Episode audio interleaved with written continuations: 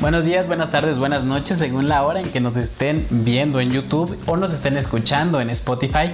Soy Sergio Vergara y les doy la más cordial bienvenida al nuevo capítulo de Terapia de Bolsillo. En esta ocasión tenemos a una invitada muy especial y Ceci, ¿quién es esta invitada? Soy Cecilia López y el día de hoy nos acompaña la maestra Liliana López Sánchez, criminóloga y criminalista y que nos va a estar hablando de este tema tan interesante. Platícanos un poquito de qué vamos a estar hablando.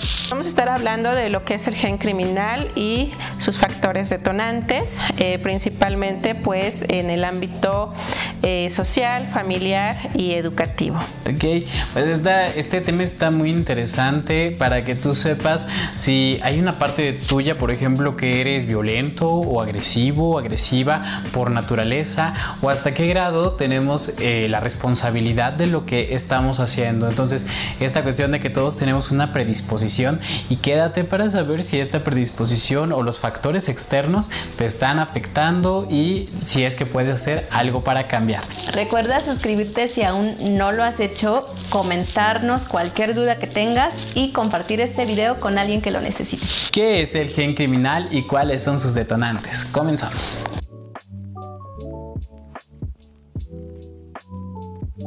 Pues vamos a comenzar con este tema que es muy interesante, que la verdad es que eh, ya tuvimos una plática previa eh, aquí detrás de, cámaras que también estuvo muy interesante, eh, pero vamos a comenzar a hablar entonces sobre el gen criminal. ¿Qué es el gen criminal, Liliana? Ok, bueno, hablar del gen criminal es un tema muy, muy polémico debido a que existen muchas teorías sobre ello. Eh, se ha hablado precisamente de que todo el ser humano contiene un gen criminal o también conocido como el gen del mal. Y pues no es más que nada una desviación de los cromosomas en el este, sexuales, los cuales pues mm, tuvieron una alteración y se agrega lo que es una Y en el cromosoma 47. Y pues eso prácticamente, este, de acuerdo a los estudios o las investigaciones que se han realizado, eh, llevan al ser humano a un comportamiento em, mejor conocido como criminal o un comportamiento antisocial. Ah, ok, entonces desde los genes viene, viene este asunto. Así es. Sí, es una este, desviación, eh, pues esto realmente son datos biológicos y genéticos que pues son difíciles y complicados de, de explicar y de comprender, por supuesto. Ok. ¿Y cuáles son sus detonantes? Bueno, tenemos este detonantes para el comportamiento criminal tenemos factores sociales, eh, biológicos, sociales y familiares.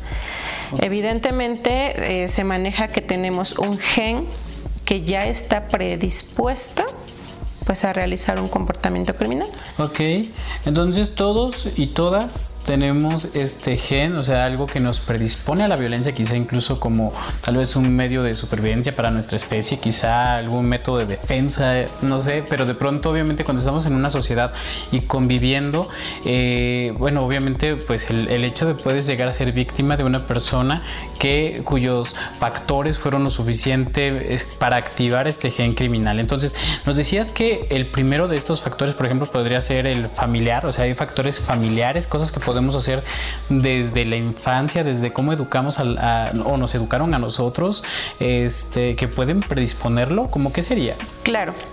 Eh, nosotros ya nacemos con esta caracterización eh, que se habla del, gen criminal, ya nacemos con una biología este, predispuesta a un comportamiento. Hablando eh, directamente de un comportamiento violento, nosotros necesitamos ciertos factores para detonarlo. Ok. Ok. Desde que venimos en, gestación, desde que estamos en gestación, nosotros ya desarrollamos ciertas características que nos van a predisponer a tener una personalidad. Ajá. Y bueno, desde la este desde la gestación, pues prácticamente ese ambiente social que tenemos con la madre, el acercamiento, eh, lo que vive la madre, pues ya nos va a estar repercutiendo de cierta manera.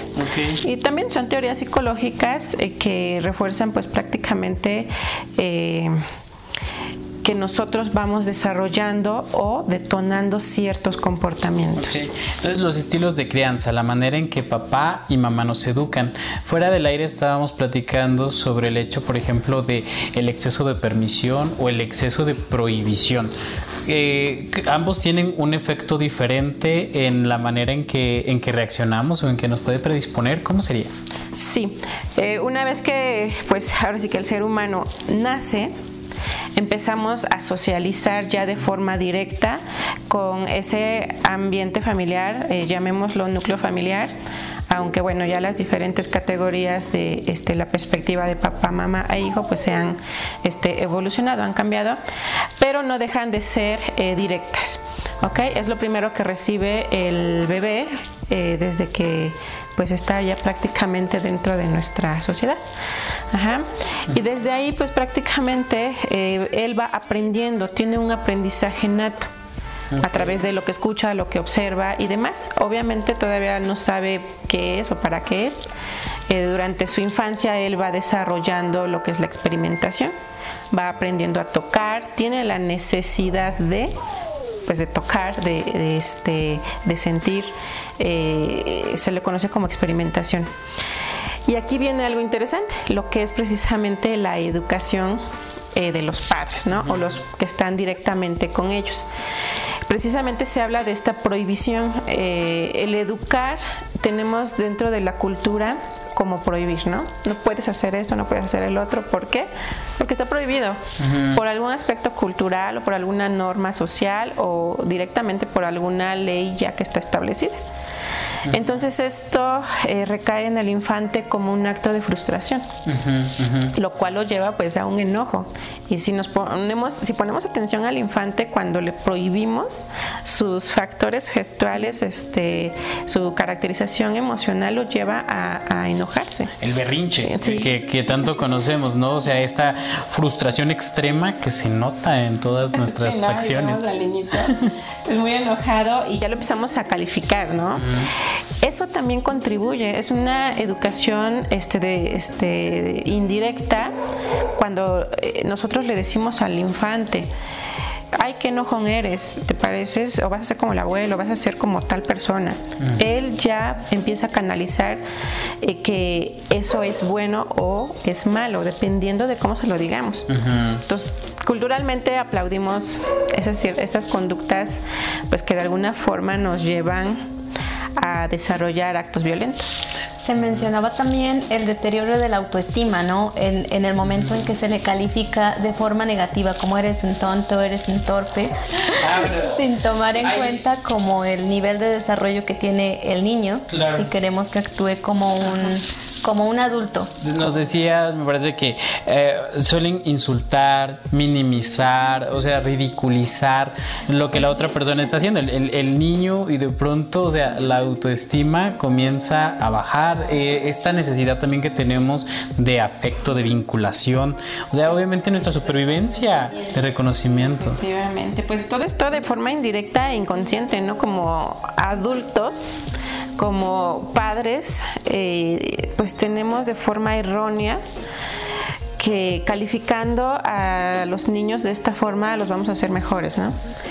Pero pues en realidad los estamos afectando, los estamos dañando. Te voy a hacer fuerte, te voy a hacer fuerte, voy a, este, porque tienes que aprender.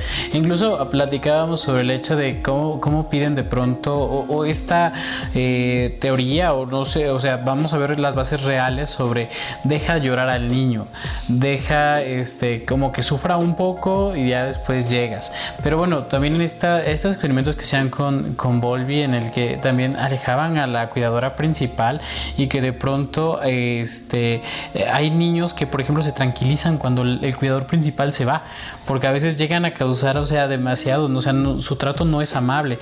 Hay otros niños por ejemplo que cuando el cuidador se va empiezan a llorar pero saben que va a regresar. Entonces empiezan a desarrollarse o sea esta cuestión segura de que hay una persona una, un, un este, apego seguro de que existe una persona que va a recurrir cuando tenga un problema, pero de pronto sabes que no hay nadie, que te pase lo que te pase, no hay nadie, y entonces no aprendes a ser empático, empático apática, empieza a distanciarte. O sea, lo que vas aprendiendo desde el principio definitivamente va formando la, la arquitectura de, nuestro, de nuestra personalidad, de cómo vamos a reaccionar ante el mundo. Pues sí, en efecto, eh, es tan importante el cómo nos vamos a acercar a los niños, cómo decirles y desde nuestra expresión corporal, el volumen de la voz y ser tan directos o claros en las palabras que les vamos a decir, ¿no? Porque eh, si de alguna forma nosotros tenemos la intención de que él mejore insultándolo, pues realmente vamos a obtener todo lo contrario. Ok. Eh, ¿Y cómo podemos prevenir estas conductas violentas en el ámbito familiar? Ok, bueno, em, inconscientemente eh, nosotros ya tenemos una educación pues que viene ya desde generaciones pasadas, donde la intención es educar así, ¿no? Con violencia, golpes y demás. Sin embargo, en tiempos actuales se ha venido hablando sobre eh, la mejora de la educación sin violencia. Y precisamente vamos a abocarnos a eso, que un golpe, pues, o los golpes no son, pues, ahora sí que la madre de la educación, eh, que las palabras antisonantes o la fuerza o la intensidad con que se digan esas palabras no es el fondo principal de la educación. Aquí lo que se busca pues es un equilibrio. ¿Ok? Eh, hay que aprender a conocer a nuestros hijos, a nuestros niños. Cada uno de nosotros tenemos personalidades diferentes, hay que aprender a, a conocer cada uno de ellos. Tenemos hijos que a la primera obedecen, tenemos niños que este, pues hay que insistirles, hay que volver a explicarles. En realidad hemos perdido eh, esa, em, ¿cómo se puede decir? Eh, pues forma de evaluar a los niños. Actualmente se ha demostrado que desde la infancia, incluso desde el nacimiento, ya tienen predisposición a ciertos trastornos. Entonces, ¿qué tan grave puede ser que yo esté tratando de educar a un niño eh, que no tenga eh, la misma capacidad de entendimiento? Que con cualquier otro niño que tenga todas sus capacidades bien desarrolladas. ¿Sí? Entonces tenemos infinidad de trastornos que nos llevan a impedir esa educación plena de que todos entiendan al mismo tiempo y bien. Que exactamente como deseamos que sea. Primero es esto, ¿no? Quitarle la expectativa a nuestros hijos sobre cómo tienen que ser, cómo tienen que reaccionar. Saber que realmente pues todos venimos prácticamente en blanco, sin conocer nada. Incluso dominar nuestras propias emociones. Definitivamente esta, esta, este aprendizaje emocional también viene desde casa. Así como se puede eh, eh, enseñar una conducta violenta a través de que si yo practico violencia en mi casa, practico violencia con mi hijo, pues definitivamente va a aprender que la violencia existe.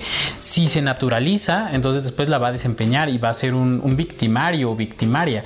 Entonces en este, en este sentido creo que podemos también enseñar lo contrario, que es, eh, a ver, o sea, si estás enojado, pero si comprendes por qué estás enojado, si comprendes que no es una reacción que este con la que debas de reaccionar ante las demás personas, que hay un respeto que tienes que tener por por o sea, una cuestión de civismo básicamente, o sea, por las otras personas porque existimos y no merecemos ser tratados este con, con tu violencia que tienes que aprender a controlarla, o sea, tenemos que educar desde el punto de vista de las emociones. Con el ejemplo y, por supuesto en psicología manejamos diferentes estilos de crianza y, y diferentes herramientas que podrían ayudar a, tener una crianza más saludable y más adecuado dependiendo de la personalad del, niño o la niña. De hecho, pueden visitar nuestro capítulo eh, ¿Cuál es tu tipo de apego? para que puedas eh, aprenderlo. Eh, viene desde la infancia y tiene muchísimo que ver con la manera en que los padres se vincularon con nosotros, nuestros cuidadores principales, nos hicieron sentir seguros o no seguros durante nuestra infancia. Vamos a pasar con el siguiente factor, eh, Liliana, que es el factor social. ¿Qué, implica el factor social? En el ámbito social vamos a hablar desde un contexto eh, que el infante pues empieza a socializar de forma indirecta, pues desde el nacimiento, incluso desde la gestación, este, con el contacto, el tono de voz.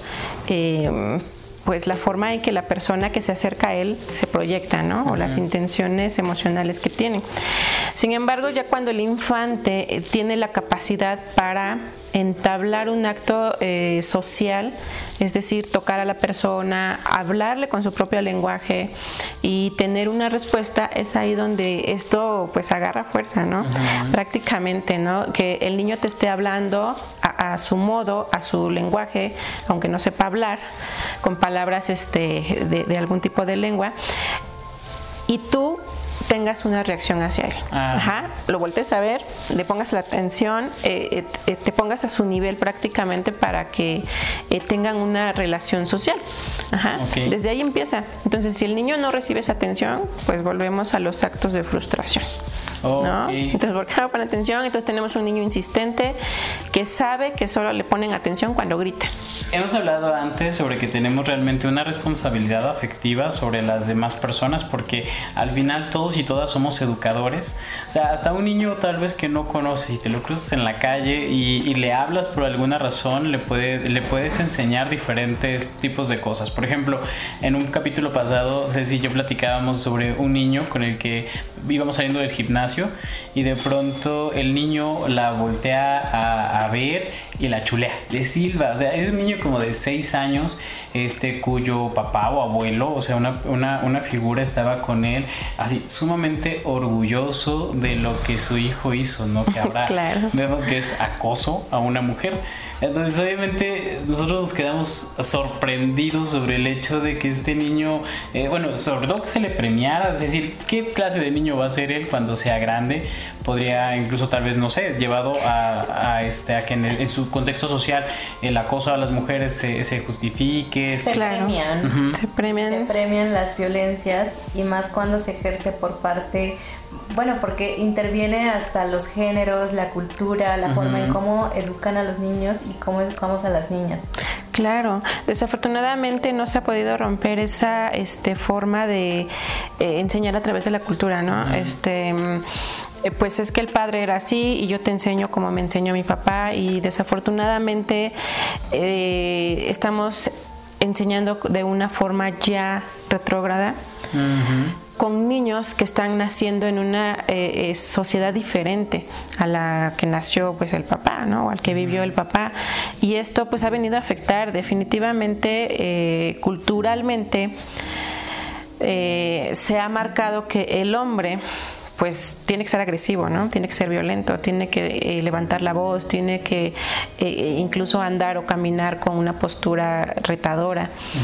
Eh, que tiene que dominar a la mujer, eh, controlar a la mujer, y esto culturalmente ha sido aplaudido desde el núcleo familiar, ¿no? Cuando tenemos un niño que indudablemente lo aprendió viendo a la figura de autoridad. ¿No? Como en este caso, ¿no? Mencionas, ese niño eh, lo aprendió viendo a, pues al papá, al abuelo, este, haciendo un piropo o haciendo un una frase de tipo de índole sexual, ¿no? Que ahora pues ya se está marcando como un acoso porque pues realmente eh, si tú le preguntas a cualquier mujer pues es algo molesto, ¿no? Este hablar de temas sexuales realmente se debe de respetar, se debe de marcar una línea de respeto en todo el momento. Claro. Sí, pero, incluso el, valor que le, que le están dando a la mujer, por ejemplo, en el que tú puedes sencillamente decir opiniones sobre su cuerpo, sobre sobre ella sin que te lo esté solicitando, ¿no? Efectivamente, ¿no? Entonces, son precisamente esos aspectos culturales que no se han podido quitar. Eh, incluso cuando se hablan de estos temas en el ámbito familiar, este, pues somos de alguna forma bulleadas, marginadas o somos víctimas, este, eh, y realmente eh, es muy difícil enmarcar que no necesitamos expresar ciertos temas sexuales para que la figura masculina pues quede en un estándar este pues por encima de Claro, o sea, esta, esta cuestión cultural en la que, bueno, pues de hecho vivimos en un sistema patriarcal, o sea, el sistema patriarcal eh, pone por encima eh, los valores eh, que, que, practican, que, que, vienen con la masculinidad, por ejemplo, ¿no? La agresión, la valentía, el coraje. O sea, las mujeres también lo pueden practicar, pero es algo, por ejemplo, que se espera de nosotros. Entonces, ¿qué pasa si de pronto lo que le aplaude el papá es, ve y pégale? O sea, porque si vienes, o sea, tal vez les funcionaba mucho a nuestros abuelos que tenían 12 hijos y de pronto ir a resolverle el asunto a cada uno iba a ser demasiado complicado, entonces o lo resuelves o te pego. Pero obviamente se van transformando las sociedades y en este momento tenemos menos hijos y obviamente la idea es prestarle más atención, más calidad a cada uno de ellos. Porque, y es justo uno de los objetivos de los feminismos, ¿no? El educar desde la igualdad no desde estos estereotipos de género, de, que tú como niña tienes que reprimir y tú como niño puedes liberar eh, cualquier conducta de forma impulsiva. Efectivamente, eh, pues ya estamos en, otro tipo o estilo de sociedad, donde lo que se busca es llegar a ese equilibrio, ¿no? Entre hombres y mujeres. Eh, al final somos seres humanos y compartimos pues el mismo este rol dentro de lo que es el ámbito que ustedes quieran, social, familiar, educativo y demás. Ajá. Eh, ¿Cuál es el problema aquí? Pues la cultura que nos sigue rebasando este estándares de educación. Sí, y es que entra por todos lados, o sea, de pronto, como bien decías, o sea, viene desde la familia, luego se refuerza en la escuela, en los trabajos sigue ocurriendo, incluso algunas prácticas religiosas, por ejemplo, hacen definitivamente que se, se valoren las mujeres que sean sumisas, que sean abnegadas, tendientes al sacrificio a que este, vivan dando su vida para el servicio de otros y, este, y el cuidado de la casa. Este tipo de cosas que hemos platicado en programas anteriores que pueden ir a visitar sobre feminismo para principiantes y cómo es que se desarrolla la violencia en las parejas. O sea, cómo es que este sistema, esta idea de que nosotros tenemos que ser forzosamente violentos, este, y forzosamente tenemos que dominar, como, como decías, a, a la mujer, o, o, tenemos que ser superiores, o ganar más, o tener más autoridad, como si esto realmente nos hiciera superiores como personas.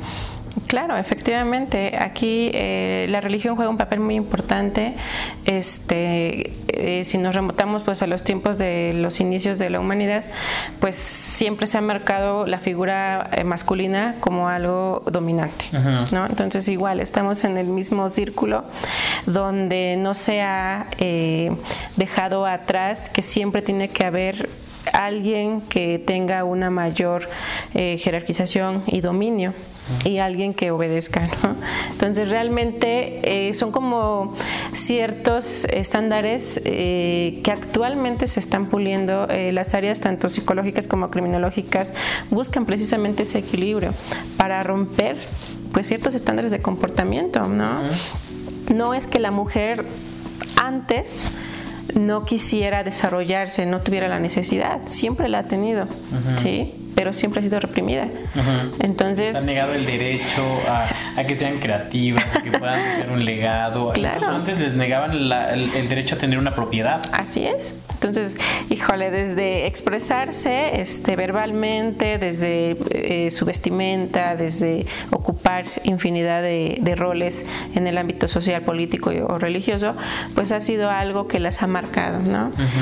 Y creo que, pues, hablaste un poquito del de feminismo Realmente esto ha venido a desatar precisamente la, alta en este delito, porque pues eh, realmente el, eh, la mujer ha querido destacar. Entonces se habla de que el hombre pues prácticamente sigue eh, pues de alguna forma en ese círculo cultural de que él solamente él puede. Y si la mujer lo vamos a poner de esta forma desobedece pues entonces el hombre ataca, ¿no? Castiga. Castiga, ¿Y cómo podemos mejorar para evitar estas conductas violentas desde el ámbito social? Aquí eh, va más al aspecto de la comprensión, eh, de abrir la mente, de que realmente nosotros estamos educados de una forma, pero tenemos otra parte que nutre nuestra, nuestro, nuestra formación, lo que es la, educación indirecta, lo que aprendemos pues en la calle, en la televisión, lo que aprendemos con los amigos, otras, otras culturas familiares y demás, incluso pues otros países, y lo que aprendemos en la escuela. O sea, realmente este, eh, va de la mano toda, todo este entorno, un aprendizaje directo y un aprendizaje indirecto y un aprendizaje educacional que de cierta forma nos dice tienes que conocer esto, ¿no? Las leyes, las normas, la cívica, la ética, porque es una razón de ser de la sociedad. Entonces, eh, todo este aprendizaje nos lleva precisamente a la búsqueda de la prevención. Pero ¿qué, tan, ¿qué tenemos que hacer para que el ser humano tenga la capacidad de abrir la mente y dejar entrar todo ese conocimiento? Ok.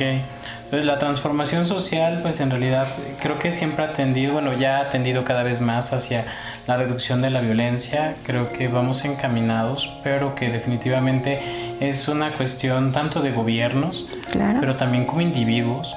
El compromiso con la no violencia, el compromiso con la equidad, podemos revisar nuestras decisiones, me parece también, por ejemplo, hasta cuando contratamos a una persona, sobre los servicios que elegimos, si eh, analizar en nosotros mismos qué de la sociedad nos educó, por ejemplo, y se nos quedó sobre qué es lo que puede o no puede hacer una mujer o un hombre, qué nos toca realmente, si, si de verdad de género, sexo es destino y no podemos hacer nada al respecto, entonces si bien hay predisponentes eh, en los hombres, por ejemplo, esa tendencia mayor a la agresión, eh, definitivamente la sociedad puede, o sea, nos educa, nos hace eh, que seamos, somos seres racionales que podemos realmente tomar estas, estas decisiones. Ok, bueno, pasamos con el tercer factor. El, tercer factor me dice, nos decías que es la educación, esta educación formal, esta académica, cuando nosotros ya nos insertamos en un nuevo, en, este ambiente, llegamos a la escuela. ¿Qué pasa aquí?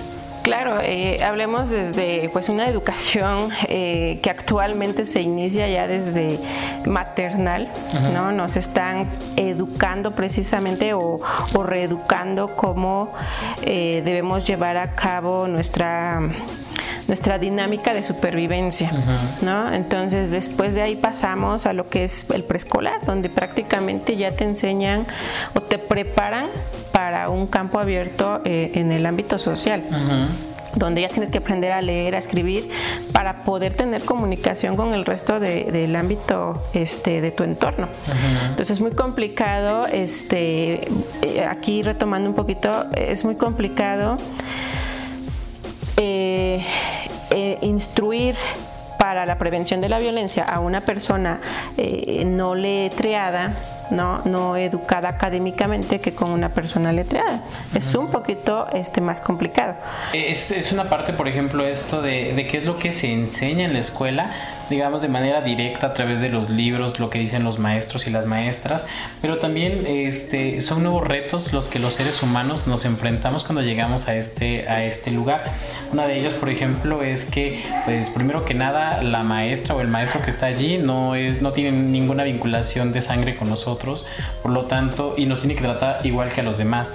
Viene esta parte de que en tu casa es de quiero tal cosa, y entonces van y te lo dan. Claro. Pero llegas allí y de pronto personas no están para servirte. Exacto. Y lo vas descubriendo que realmente fuera de tu casa este, a nadie más le interesa realmente, o sea, lo que te, lo que te pasa. Entonces, la, la tolerancia a la frustración, por ejemplo, y, las, y supongo que también los primeros rasgos de de antisociabilidad empiezan a surgir en esta, en esta etapa, ¿no? O sea, este niño no me cae bien, este niño este, no lo tolero, no, no hace lo que yo quiero, entonces puedo intentar forzarlo. Efectivamente, y digo, estos tres factores van enlazados, ¿no? Lo que yo voy aprendiendo en casa lo desarrollo en la escuela, y lo que yo voy aprendiendo en la escuela lo llevo a la casa, y, y esta interacción entre que el niño este, aprende de sus mismos compañeros de su misma edad, este, ya sea del otro género o del mismo, eh, lo aprende de forma indirecta y lo lleva a la casa.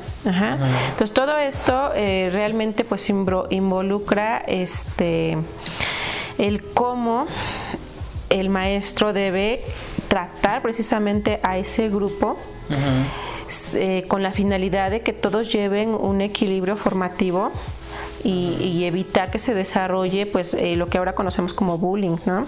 Eh, que se da tanto eh, este, en la forma educativa este, en la escuela y también este bullying se lleva a lo que es a la casa, precisamente, ¿no? Porque la, la, madre también funciona como educadora cívica o de cualquier índole y qué es lo que hace, ¿no? Te compara con el hermano mayor o con el hermano menor, ¿no? Porque igual a veces pasa, ¿no? Es que el menor es mejor, ¿no? Que tú o el mayor aprende de tu hermano, siempre fue mejor. Entonces todo esto eh, lleva al niño a un acto de frustración. Claro. ¿Sí? Y esto, ¿qué es lo que va desencadenando? Que la etapa infantil vaya siendo este, formativa a través de eh, situaciones eh, pues agresivas de forma indirecta, ¿no? Claro. O lo que conocemos como violencia psicológica. Sí, es que terminamos comparándonos, ¿no? Entre, o sea, tienes una mayor oportunidad, llegas a una parte cada vez más social y te comparas con más personas. El de allá, por ejemplo, saca puro 10 y yo no puedo entender nada y tal vez las personas no se ocupan y qué pasa si yo tengo dislexia, por ejemplo, o no veo bien, o este, o tengo un tipo de inteligencia diferente, ¿no? tal vez mi inteligencia que kinestésica, es decir, la manera en que puedo mover mi cuerpo, tengo una inteligencia musical y de pronto, este, pero mi inteligencia matemática, lógico matemática no es tan, no es tan grande, que es lo que premia la escuela.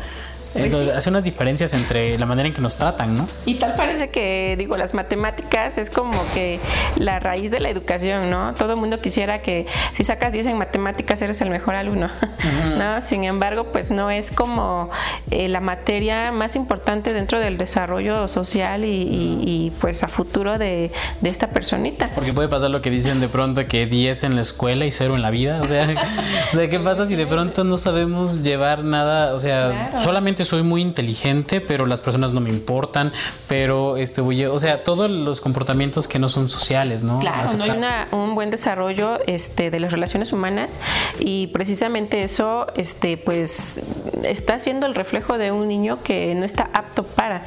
Y es que esto no se favorece en las escuelas, por ejemplo, esta cuestión de vamos a desarrollar su inteligencia emocional. Por ejemplo, ¿qué pasaría o qué diferencia hubiera sido en el caso de ustedes? Imagínense que en las escuelas les enseñaran, a ver, vamos a ver por qué se frustran, por qué se enojan, por qué se entristecen y ver que esto es algo completamente natural que a todos y todas nos pasa y nos pasará alguna vez, que de pronto incluso no podemos controlarlo, que de este autoconocimiento, de hecho nosotros como, como psicólogos y psicoterapeutas, algo que vemos, por ejemplo, es que las personas cuando vienen a terapia es la primera vez que se autoexploran, que se auto autoconocen, que se preguntan realmente qué quieren de la vida, cómo quieren a una pareja, que se dan cuenta a veces de sus tipos de violencia que ejercen, que de pronto todos estos factores, por ejemplo, esta comparación que hicieron con hermanos, que hicieron con otros alumnos, que en la escuela pensaban que yo era de este modo, todo eso cómo fue afectando la manera en que veían el mundo, se desempeñaban con él, si, si, si disfrutan la vida o no la disfrutan, justamente porque aprendieron cosas diferentes pero cada vez un poquito más el modelo educativo va cambiando un poco y va incluyendo ya algunas cosas que sí tiene que ver con emociones. Y también eh, entra mucho la participación y la perspectiva del maestro o la maestra en este caso. Mm, por lo menos conozco a, a, una directora y a una maestra que estaban tomando en cuenta esta eh, ese ámbito emocional y el desarrollo y el autoconocimiento, yo creo que en un futuro sí podemos tener una esperanza de que, de que el modelo educativo se, se esté transformando. Se transforma, eh, creo que siempre se ha transformado. El asunto es que tal vez no se puede transformar tan rápido porque se tiene que institucionalizar, porque hay muchos procesos. Es como por ejemplo, no sé, cuando se empezaron a, este, a, poner este modelo por competencias. Una cosa es que digan México trabaja por competencias, otra cosa es que los maestros sepan que es una competencia y que llegue hasta el último lugar de la localidad más pequeña de México. O sea, eso es algo muy diferente. Educar en, en, este, en equidad de género, por ejemplo. o de qué sirve que los libros lo digan si el maestro tiene un pensamiento machista, los niños con los niños y las niñas con las niñas y, este, y ustedes tienen que compartir, ay no, mijita, es que, mira, eres bien cochina porque tal cosa y que no te enseñan en tu casa y al niño no le dicen nada porque aún, aún con el mismo comportamiento, este trato diferenciado que se va haciendo, también lo que se premia o lo que no se premia. En su momento antes, por ejemplo, los maestros ejercían violencia este, sobre los alumnos, no sé si ahí cuéntenos en los comentarios si de casualidad les tocó algún profesor este, que ejerciera algún tipo de violencia sobre ustedes. Incluso física era más común, pero por ejemplo verbal, psicológica, este acoso que también a veces pueden llegar a ser los, los profesores, sexual este, y, también de bullying. Claro, y, y ahorita que mencionas como la parte de la sexualidad, me acordé cuando cuando decías que, que precisamente al, al, hacer estas diferencias entre niñas y niños, eh, por ejemplo, en las, en las pocas clases de sexualidad que se daban en las primarias y entonces las niñas les daban su propia clase y a los niños también y que la única educación que se tenía es de los comerciales de la de la televisión, ¿no? Entonces es como las niñas menstruan azul. ¿Por qué menstruan azul, no? Sí, claro. Entonces, esto es sobre la imprecisión, ¿no? La imprecisión, la mitificación, incluso que hacemos de no conocer realmente al otro. Entonces, bueno, son, son, diferentes cosas. Y ahora, por otra parte... ¿Y cómo mejoramos desde este ámbito de educación formal? Ok, bueno, realmente eh, en la educación formal, desde el ámbito en casa, eh, lo que se busca o, se pretende sugerir es que las figuras de autoridad, que son las encargadas de educar al niño, es que se ubiquen en el tiempo en, la esfera social que se está viviendo actual. Y si bien se ha dicho, hay que educar a nuestros niños para el futuro. Si educamos a nuestros niños como nos educaron a nosotros hace 40, 50 años, pues los estamos educando para lo de ahorita. Realmente no estamos haciendo una educación. Como padres, eh, como adultos, eh, tenemos que, que, precisamente enfocarnos en el conocimiento de lo que estamos viviendo actualmente. Desafortunadamente, en ninguna generación va a ser igual. No podemos estar repitiendo educación como me educó mi papá, mi abuelo, mi bisabuelo. ¿Por qué? Porque ya no estamos en esas épocas. Entonces tenemos nosotros que ir evolucionando conforme va evolucionando la sociedad, ¿no? Y por ahí decían, ¿no? Va evolucionando la tecnología a pasos agigantados, pero el pensamiento humano se va quedando atrás, ¿ok? Eh, teniendo tanta tecnología queremos seguir sumando y restando este, con la libretita o con el pensamiento, ¿no? Entonces realmente es algo que se va quedando. Hay muchos comentarios al respecto conforme que la tecnología nos va haciendo este, un poco eh, cómodos o nos va quitando ciertas habilidades pero no, no, vemos ese parámetro de este, evolución. Claro. Y lo, es lo que se busca aquí, la evolución. Y en el ámbito educacional, pues precisamente no podemos seguir educando como anteriormente. Tenemos que educar conforme vamos avanzando, conforme va evolucionando cada una de nuestras generaciones. Así es.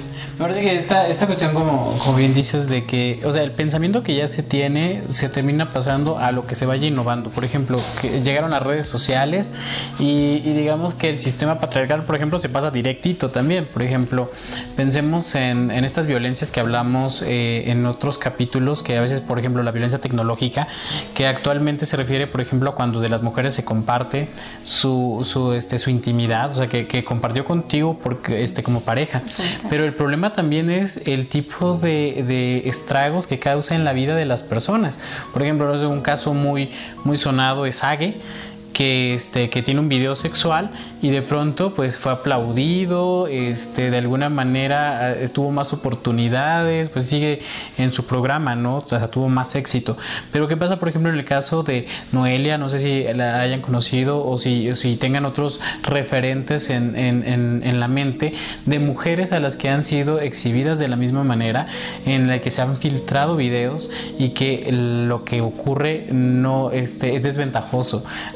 Tienen que huir, cerrar todo, reciben acoso, propuestas sexuales, cosas que en realidad no están pidiendo y, todo ese tipo de cuestiones, por ejemplo, son, son, son desventajosas. Entonces, eh, como, como bien decimos, eh, perdón, como estamos mencionando, eh, así, así como vemos en esto, también en la escuela se pasan todo este tipo de, de violencia, son los mismos, los, los profesores son papás que educan a hijos y que al final terminan este, educando sobre los mismos valores y, y cuestionarnos cuáles son los valores predominantes de tu familia, qué es lo que estuviste aprendiendo, incluso las sociales se han convertido en un verdadero embudo en el que como le das like a algo, entonces dices, ¿te das cuenta? ¿A poco no has visto que todo el mundo piensa esto? No, los de tu Face, porque los de tu Instagram, porque es a lo que le has dado me gusta, lo que te sigue apareciendo y entonces se van volviendo de pronto ideas incluso muchísimo más eh, radicales porque piensas realmente que todos a tu alrededor y no, es que nada más te aparecen los de las personas con las que coincides. Entonces,